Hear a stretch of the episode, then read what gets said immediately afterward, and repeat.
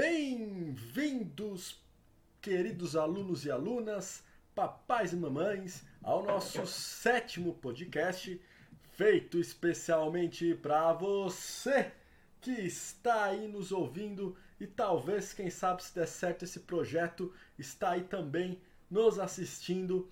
Hoje contamos aí com os nossos professores de sempre, professor de Geografia Henrique. Fala, jovens. Professor de Artes Juliano. Lá. Professor de História Michel. Lá. E eu que vos falo, professor de História e Apoio Guilherme. Podcast de hoje, nós iremos comentar sobre filmes e desenhos animados que vocês podem assistir na quarentena, aplicando aí tanto o contexto histórico, quanto artístico, quanto geográfico, que vocês vão perceber que a análise aí ou a interação com o filme vai ser totalmente diferente. Então, segue a vinheta aí e vamos lá!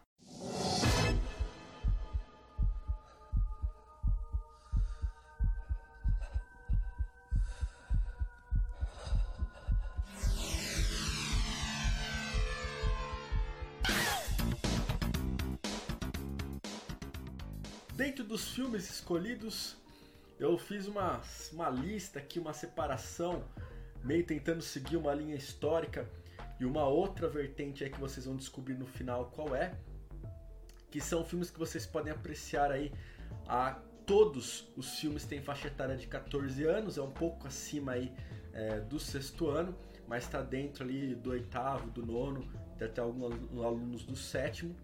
É, com exceção de um filme que é faixa etária para 16, e aí, como a gente sempre comenta, né, cabe aos pais a responsabilidade de decidir se esse filme é adequado ou não para o filho assistir. Então, o primeiro filme que eu vou comentar com vocês, nessa primeira timeline aí da, dos filmes de história, é Troia, com o Brad Pitt. Eu acho que aqui a maioria já assistiu o Troia com o Brad Pitt, é um filme bem interessante é, na biblioteca, se vocês procurarem na biblioteca de vocês, posteriormente, quando retornarem às aulas, vocês vão achar o livro é, contando a história ali de Troia do Homero. Se eu não me engano, eu vi em todas as bibliotecas que eu trabalhei é, na rede municipal de, de Jaguarina tem esse livro, até incentivo nas aulas de história eles pegarem, porque é bem legal. É, principalmente a Guerra de Troia, que o Homero ele conta com mais detalhes assim militares e tudo mais. Depois tem a Odisseia, que é mais aventuresco. Vale lembrar que o filme Troia, embora tenha esse relato de que tinham existido várias Troias, é um filme mais fictício, mais ligado às lendas, ao livro do Homero. Né? Então, tem vários heróis gregos ali, principalmente o Aquiles, que vai ser o, o ápice do heroísmo grego, e também o Heitor, que muita gente fala que o, o livro que Homero escreveu, na verdade, ele, o personagem principal é o Heitor, né, que tem toda a relação com a questão do, do país, identidade nacional e tudo mais. Não vou dar muito spoiler aí nesse filme, mas ele é bem interessante porque mostra as questões dos deuses, do politeísmo na Grécia, mostra que, as questões que o Michel comentou no podcast retrasado, né, que fala que a Grécia não era uma unidade, né, eram várias cidades independentes. A gente vê isso no filme a gente vê quando o Agamenon, que é espartano, ele junta todas as polis gregas para lutar. Isso fica bem é, visível ali que cada polis, cada exército ali, ele tem a sua o seu comando específico. Até ele tem medo que o Aquiles vá embora, né, não lute naquela guerra. Então, é um filme bem interessante quando vocês tiverem a oportunidade de assistir a próxima vez, tentar ver essa questão que foi apontada, né, utilizar essas aulas de história aí para enriquecer na hora que você está assistindo o filme. Inclusive, Roma, né, o final de Troia já tem um link com uma das lendas aí dos mitos de fundador dos romanos, que é a do Enéas, que ele sai, leva carregando a espada troiana, e um dos mitos romanos para ligar os gregos é que justamente esse Enéas que fugiu da guerra de Troia foram um dos caras que ajudaram aí a fundar o Império Romano. Né? Então a primeira dica aí para vocês de vídeo é Troia com o gatão do Brad Pitt. É uma história de amor também, né? É uma história também é uma história de uma Sim, sim, sim. Helena e Paris. Isso, do Paris e da Helena, né? Até a ideia do período helenístico, né? Vem da, dessa ideia da, da Helena e da obra do Homero. Muito bem lembrado.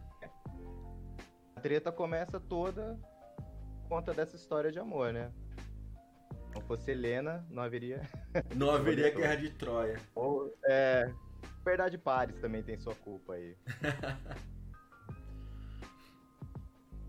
É, seguindo então pela timeline, né? A gente viu Troia representando aí o, o- as civilizações gregas e tudo mais. E agora puxando das romanas, um filme que eu gosto muito, que também já passou na, na televisão, em canais abertos.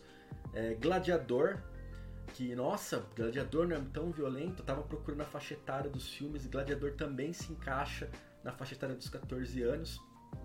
Então aí a grande maioria dos O nossos Gladiador alunos passou um tempo assistir. atrás na TV aberta. Eu não lembro qual canal. Vira e mexe tá passando, vira e mexe eu, É, eu- ele, ele acaba passando passou na faz pouco televisão. tempo. É uma boa oportunidade para vocês assistirem é, depois da aula de Roma. Vocês vão, embora o, o filme é, ele seja bem anacrônico, né? Tenha uma misturança ali nos acontecimentos. Tem muitos acontecimentos ali que não que aconteceram exatamente daquela maneira, mas foram muito perto do que aconteceu, né? O filme já inicia com os romanos combatendo os germânicos. Depois tem a questão do retorno das lutas do dos gladiadores. E se vocês observarem, antes da luta dos gladiadores, tem um carrinho passando distribuindo pão para a plateia, né? Que quando a gente sempre fala de Roma, da política do panete circense, do pão e do circo, ele, o filme não fala sobre isso, mas ele mostra isso, né? O que é bastante interessante. Então você tem a questão da- das legiões, do imperador, de como que funciona a política com o senado ali romano. Então, dentro do, da escravização, né, dos gladiadores sendo é, escravos, mas eles não eram extremamente maltratados e também não era incentivado tipo, a todos os gladiadores morrerem, né? Porque era uma questão de in- investimento ali. O gladiador era um, como se fosse um lutador de UFC. Era um grande investimento que você fazia nele. Então você tem todas essas nuances que a gente aprende na aula de história dentro ali do filme. E é bem legal quando a gente aprende isso em história e depois vai transportar isso pro filme, a gente começa a sacar dessas sacadas dentro do próprio filme. Então, nossa, isso aconteceu, eu vi na aula de história, da política do pão e circo, por isso que eles estão distribuindo pão, etc, tudo mais.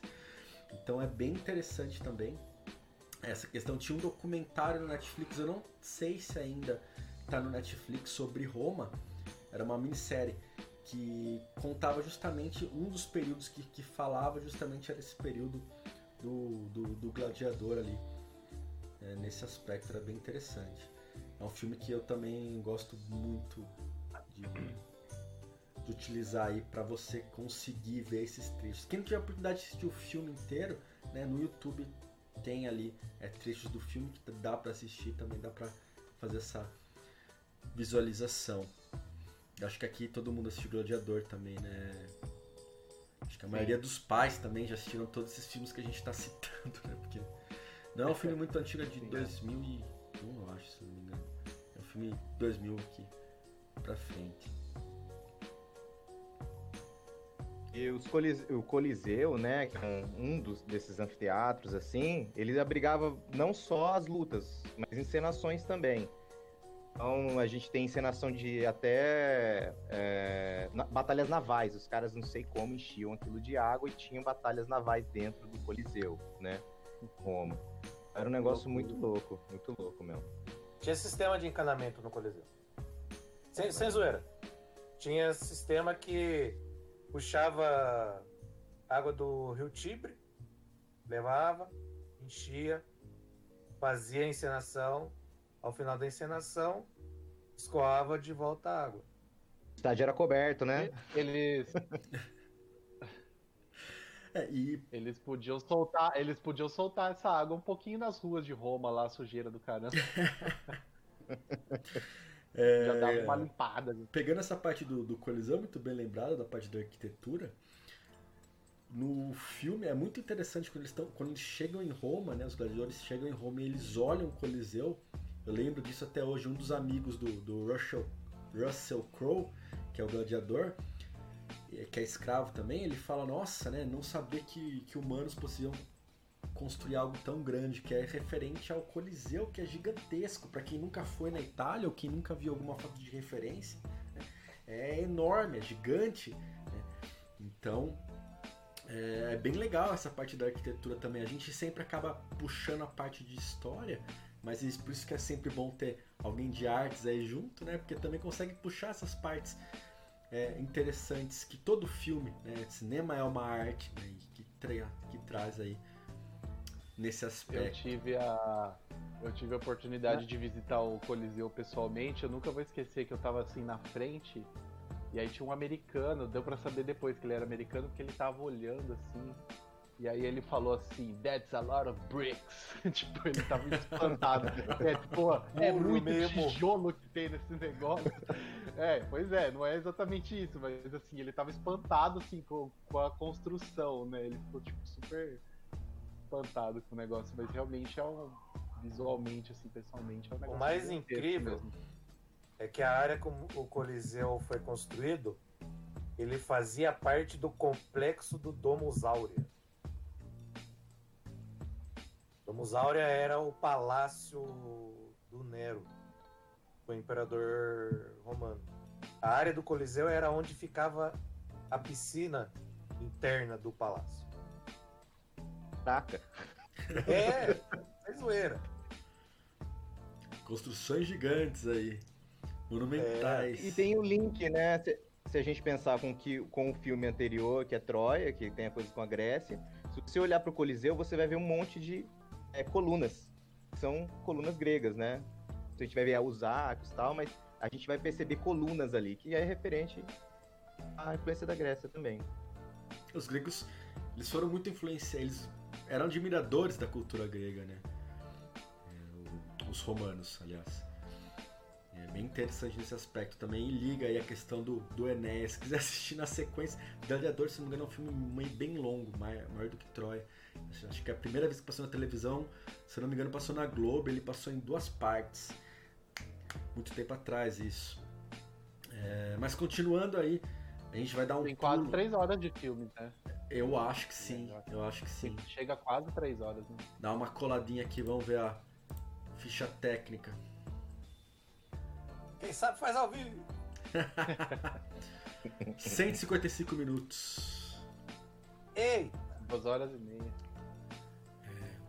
Bom tempo aí pra assistir. E aproveitando essa questão do, do timeline, aí, já falando de tempo, a gente pula ali pra Idade Média.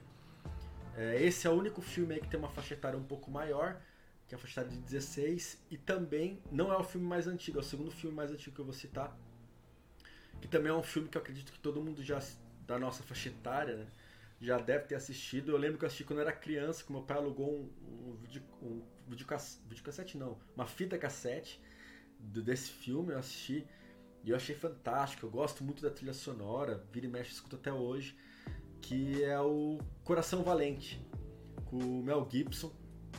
Ele é um filme bem interessante também, ele conta uma história também aos mesmos moldes ali do, do Gladiador, é uma história real. William Wallace, que foi um escocês, ele realmente existiu, ele lutou ali pela libertação, independência da Escócia da Inglaterra. Os motivos pelo que ele lutou não são exatamente o mesmo do filme, mas você tem vários aspectos ali da Idade Média dentro daquele filme. A questão do William Wallace ser um nobre, né, que ele era da nobreza, reflete no filme assim de uma maneira muito sutil, que é muito interessante, porque no filme não fala que ele, não cita que ele é nobre, mas cita que ele vai estudar é, em Roma, se não me engano, se não me falha a memória, e lá ele aprende francês.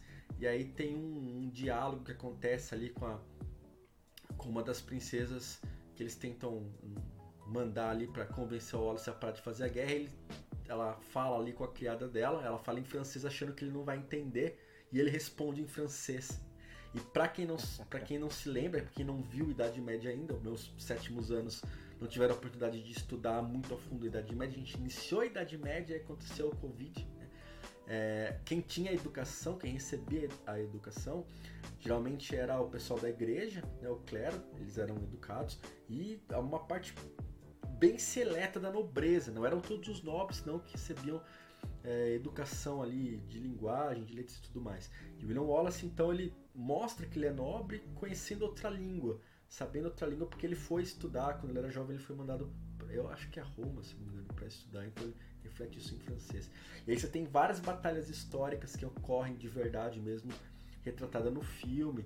Você tem vários personagens que também existiram ali é, na realidade, né? O Robert De Bruce também existiu, então é um filme bem legal.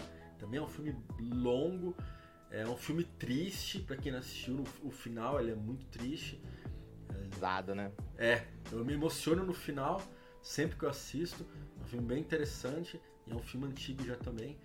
Mas é um filme muito legal que a gente tiver a oportunidade de assistir. Se os papais deixarem aí, é, não vou falando que, ó, oh, o professor mandou assistir esse filme. Não, né? Nós estamos nos eximindo desse daí, né? Vai a escolha aí é, dos responsáveis. Seria até interessante os pais assistirem antes o filme para depois passar. Seria o ideal para ver o que dá para passar ou não. Mas é, Coração Valente também já passou na televisão aberta. E geralmente quando o filme já. passa em televisão aberta, ele tem esses cortes das partes que são. É, que tem mais violência, alguma outra cena de nudez assim. Geralmente quando passa em TV aberta, ele tem essas tendências de cortar desses cortes do filme. Então, se ele tá passando em TV aberta num horário assim razoável, é porque, ok, dá para assistir, porque a TV fez a própria censura dessas partes. Então, manda ver. Tiver assistindo temperatura máxima aí que passa no domingão, tiver passando Coração Valente, dá para assistir porque a própria censura fez essa televisão por nós. É, da questão de mostra bastante castelo na questão da arquitetura, fala também da questão da, da religião também ali é, dentro do filme, que é muito forte na, na, Idade Média. É um filme bem interessante, tem, vários, tem esses vários aspectos aí que são abordados no filme. É, pulando, agora eu vou dar um pulo bem grande, né? Você da Idade Média, vou pra Segunda Guerra Mundial. Tem filme pra caramba pra falar aí, mais um podcast aí é, não tem tanto tempo também e tem nossos colegas para falar, né? A galera aí já tá toda tipo, pô, Guilherme, para de falar, mano, quero falar também. é, mas vamos seguir e finalizar a questão dos filmes aí, aí vocês vão entrando é, e argumentando os aspectos que vocês acham interessante. O segundo filme, segundo filme não, o filme da Segunda Guerra que eu vou comentar tem vários, tem uma cacetada de filme de Segunda Guerra, tem filme brasileiro muito bom também que representa a Segunda Guerra, mas eu quero falar em um filme em específico porque ele trabalha um tema que é muito pouco trabalhado, é um tema que, nossa, dentro da história mesmo, na faculdade eu nem, nem cheguei a ver sobre isso, eu fui pesquisar isso depois, é, depois que eu terminei a faculdade, enfim, que é a questão é, que é o filme é, também tem outro galanzão que é o Tom Cruise, gosto muito dos filmes dele. E é a Operação Valkyria. Acho que aqui todo mundo também já assistiu a Operação Valkyria. Não assistiu, assista, é muito bom. Operação Valkyria é um filme muito massa. Que ele conta justamente um outro lado dessa Segunda Guerra Mundial. Quando a gente trabalha a Segunda Guerra Mundial, que a gente, geralmente o livro, a apostila foca ali, né? Nazifascismo, ditaduras e tudo mais. E trabalha, talvez cita SS e tudo mais, só que tem um aspecto bem interessante que não é trabalhado na Segunda Guerra Mundial, que é o seguinte: você tem dois exércitos na Alemanha, né, por assim dizer. Você tem o exército alemão e você tem a SS. A SS, quem é, cria a SS é o Hitler. E o exército alemão é o exército alemão, existe aí desde sempre. O que acontece é o seguinte: o exército alemão ele vai servir quem tiver no poder. É, o Hitler ou qualquer outro que estivesse no poder, o exército alemão iria seguir as ordens. Já a SS não. A SS é criada por Hitler e vai seguir aí é, o Hitler, ele estando no poder ou não. E aí o que acontece quando se fala, ah, Alemanha nazista, aí joga todos os alemães numa massa só e todos os alemães de repente são nazistas. Não, o exército alemão, embora ele pertencesse ao Estado, não dá para considerar o exército alemão nazista. A gente tem vários é, relatos, principalmente no norte da África, que foi criado o Africa Corps, ha? É, que é uma parte que eu gosto bastante de falar na, na história, que eles mandam Rumor e tudo mais, que é um brilhante general alemão, para combater no norte da África, para ajudar os italianos. E quando termina a Segunda Guerra Mundial, que tem o, Tribunal de Nuremberg, é isso? Isso. Isso. É, a, a, unidade do Africa Corps, eles foi, foram, é, não foram indiciados por crime de guerra algum. O exército alemão era um exército muito limpo, né? ele estava com honra ali. Então você tem essa questão, essa diferenciação, que na história não é trabalhado. Inclusive, a Operação Valkyria, ele trata justamente disso, que são os próprios alemães, tanto os políticos quanto a galera do exército alemão, que não querem mais é, Hitler no poder. Eles querem, tipo, não, tá errado, se a gente continuar mantendo Hitler no poder, é, só vai piorar a situação, isso vai ser ruim para a Alemanha, vai ser ruim para o mundo inteiro. Então eles planejam um golpe para assassinar Hitler e colocar um outro político no lugar do Hitler para cessar a guerra e diminuir, acabar com esse problema que estava sendo ali a questão da Segunda Guerra Mundial. E inclusive o Rommel, que ele era um grande general alemão, ele é o Hitler faz com, com várias condecorações a ele e tudo mais. Ele morre, é, morre, né? O, o, ele é acusado, um do, dos motivos aí, ele é acusado não, ele é suspeito de trabalhar nessa operação Valkyria e aí o Hitler por meio de, de outras pessoas induz ele ao assassinato. Né? Então, se ele se matasse, a família dele ia ficar salva ali, não, não ia sofrer nenhuma consequência. Então, o Errol Rommel, que era um general alemão, que foi condecorado com, com, pelo Hitler e tudo mais, ele acaba se matando depois da Operação Valkyria, que não dá certo. O filme conta isso. É bem interessante o filme contando como eles planejaram tudo isso daí e para assassinar o Hitler não dá certo. E aí no próprio filme fala que aconteceram várias tentativas dos alemães de assassinar o Hitler para tirar o Hitler do poder, mas eles não conseguiram. Então, Operação Valkyrie é um filme muito massa, que eu indico bastante, faixa etária também é 14 anos, que eu indico bastante para todo mundo, porque ele quebra com essa ideia de tipo, ah, na Alemanha nazista só tem nazista, exército alemão é nazista. Não, ele quebra isso, ele mostra é, o outro lado ali da história que não é trabalhado é, pelo menos eu não lembro de nenhum professor trabalhar comigo, de nenhuma apostila falar isso, ou nenhum livro didático comentar isso daí, nem na faculdade. Então é um livro bem. é um filme bem interessante para assistir, Operação Valkyria. E esse é um filme base, esse é um filme baseado em fatos reais mesmo. É muito próximo do que ocorreu ali. Foi. É, tá relatado ali no filme, é um filme bem interessante para assistir. E dando mais um pulo gigante, não tão gigante assim, reflete ali um pouco na Guerra Fria, tá dentro da Guerra Fria ainda, que o pessoal do Nono Ano vai assistir, que é um filme que mora no meu coração, é o top 3 meus prediletos. A gente até comentou outro dia falando um pouco sobre isso, é um filme que eu me emociono demais. É, não, eu gosto demais desse filme, que é o First Blood, em português, Rambo. Nossa, Rambo é um filme violento. É, não tem cultura nenhuma, é pura propaganda dos Estados Unidos. Não, jovens, né? É, vamos falar sobre o primeiro filme do Rambo, né, que saiu aqui como Rambo programado. O primeiro, na verdade, né, Guilherme, eu sei que você já vai falar, mas o primeiro é muito diferente dos outros. Muito, completa. Ele é outra diferente. pegada, total. É, assim. outra pegada, exatamente, outra pegada total. É um filme, assim, eu acho ele muito pouco valorizado, é um filme muito, muito bom. É, Cortou, pra... cara. Cortou um pouquinho, tá cortando um pouco. Opa!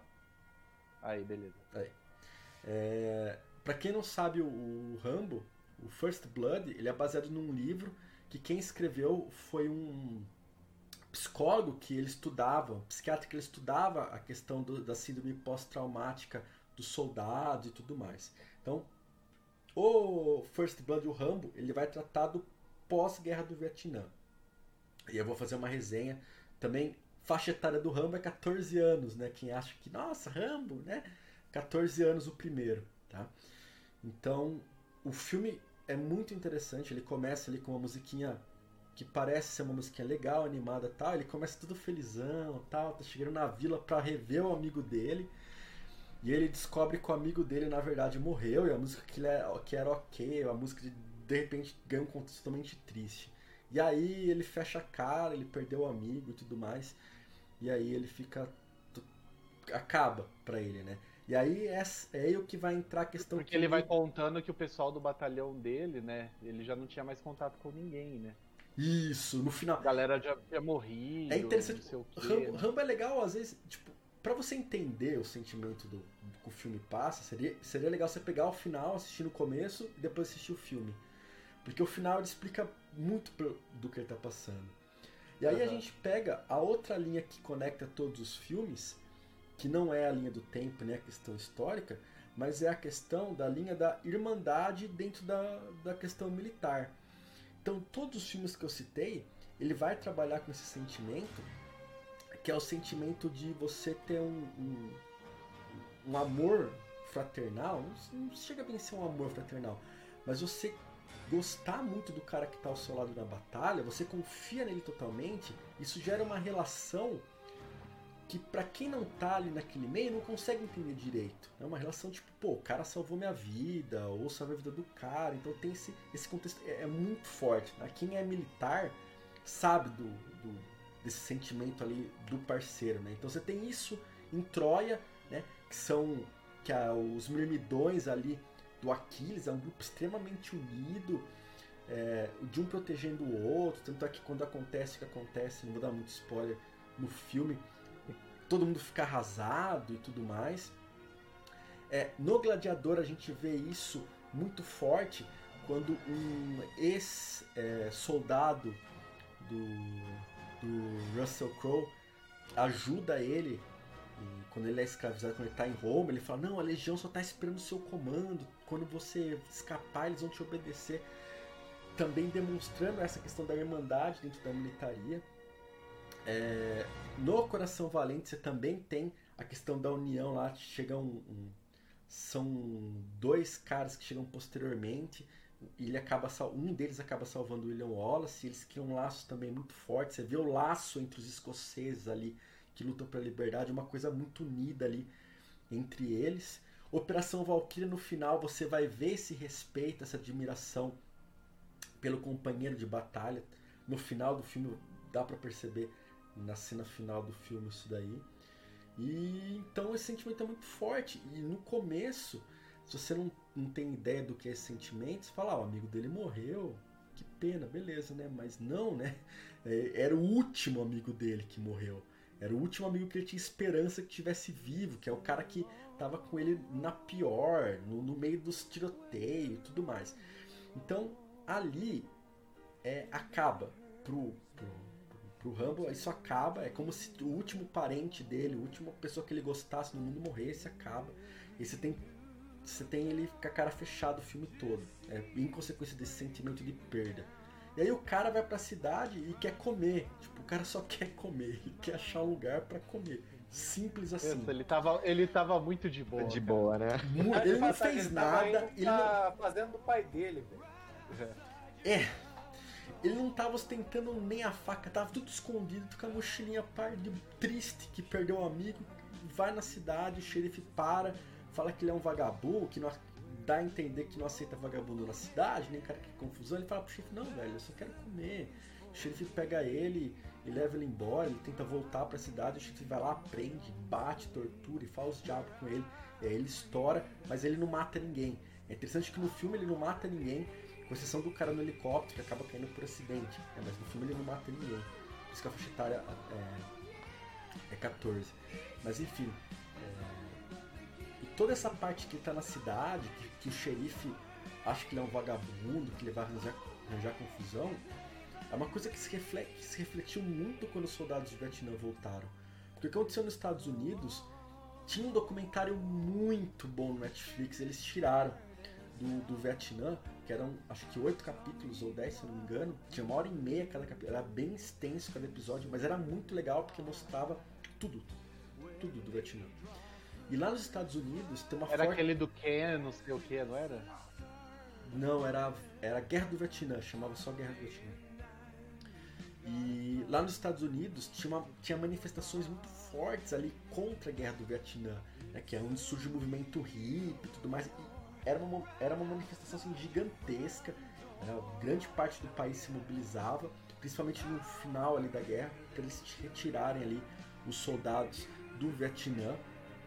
E aí é uma coisa muito louca, porque a mesma galera que lutou a mesma galera não, mas generalizar não é uma coisa muito interessante. Mas boa parte dessa galera que lutou para os soldados retornarem, quando eles retornaram, que eles voltavam para o país, essa galera xingava, humilhava eles, falava que eles eram assassinos de bebê, que eles destruíam a vida. Tá certo, aconteceu várias atrocidades na guerra do Vietnã, é, de, de, matar inocente e tudo mais. A gente pode até entrar em um tópico se for falar específico do Vietnã, mas não, não eram é, casos é, recorrentes, eram de casos bem isolados e tinham soldados que eram muito contra isso.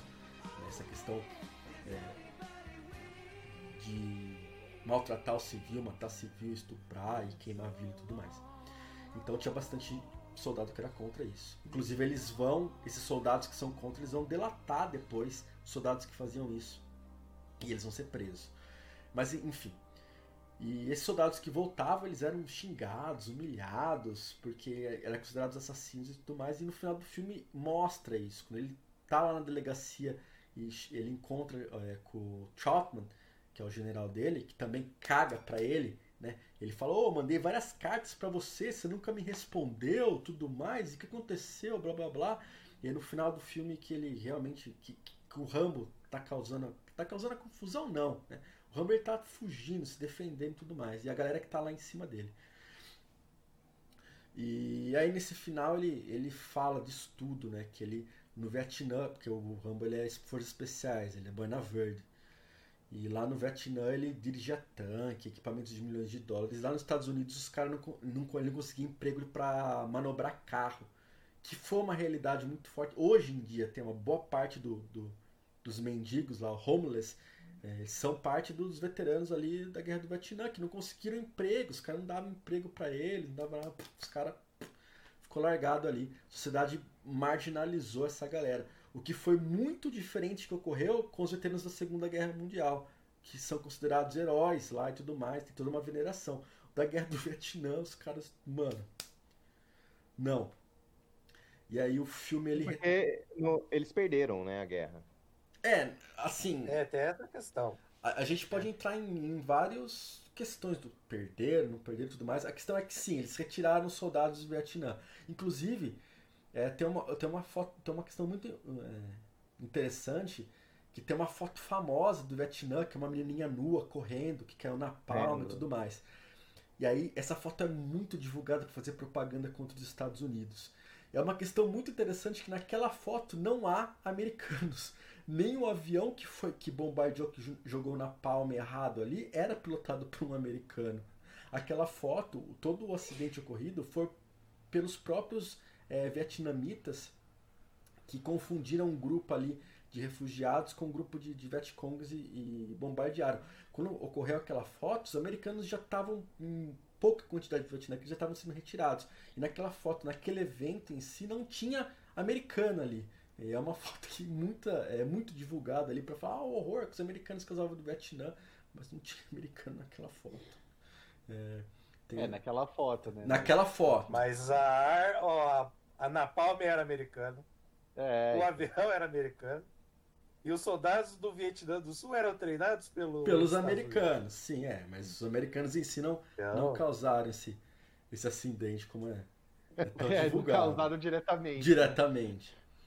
É, aliás, grande parte da, das coisas também ocorreram porque não foram só exército americano. A gente tem australiano, tem coreano, tem várias pessoas participando dessa guerra do Vietnã que não é falado também. Guerra do Vietnã é pouco falado também na escola, né? É citado só ali essa questão. Mas enfim, voltando pro, pro Rambo. E aí no, ele joga todas as questões da vida dele e ele cita até como ele viu um amigo dele morrer e tudo mais. Então é, é, é um filme que, que que você para e fala, putz, velho, pra que tudo isso, né? Porque, como o Michel comentou outro dia, né, é um ode à anti-guerra. Né? É um filme que, que vai contra a guerra. O, por incrível que pareça, o primeiro Rambo é, é um filme é. que vai contra tudo é um isso. Filme, é um filme anti-guerra, exatamente. Porque Ele mostra tudo total, isso, né? Assim. É, o cara, como o cara volta. Né? Uhum. O, os problemas psicológicos que ele volta, o governo não tá nem aí para ele. É. de saúde, né? Que o amigo dele morre pelo, pelo agente laranja, né? Isso, assim. o câncer causado pelo agente Barry. Laranja. O Barry, que é o primeiro o amigo citado no filme, ele morre por câncer pelo agente laranja. Isso deixa bem claro. Então ele é um filme que, que ele vai demonstrar todos esses problemas da guerra do Vietnã e ter um final alternativo. Eu não vou contar esse final alternativo, mas para quem não sabe, quem gosta de Rambo deve saber.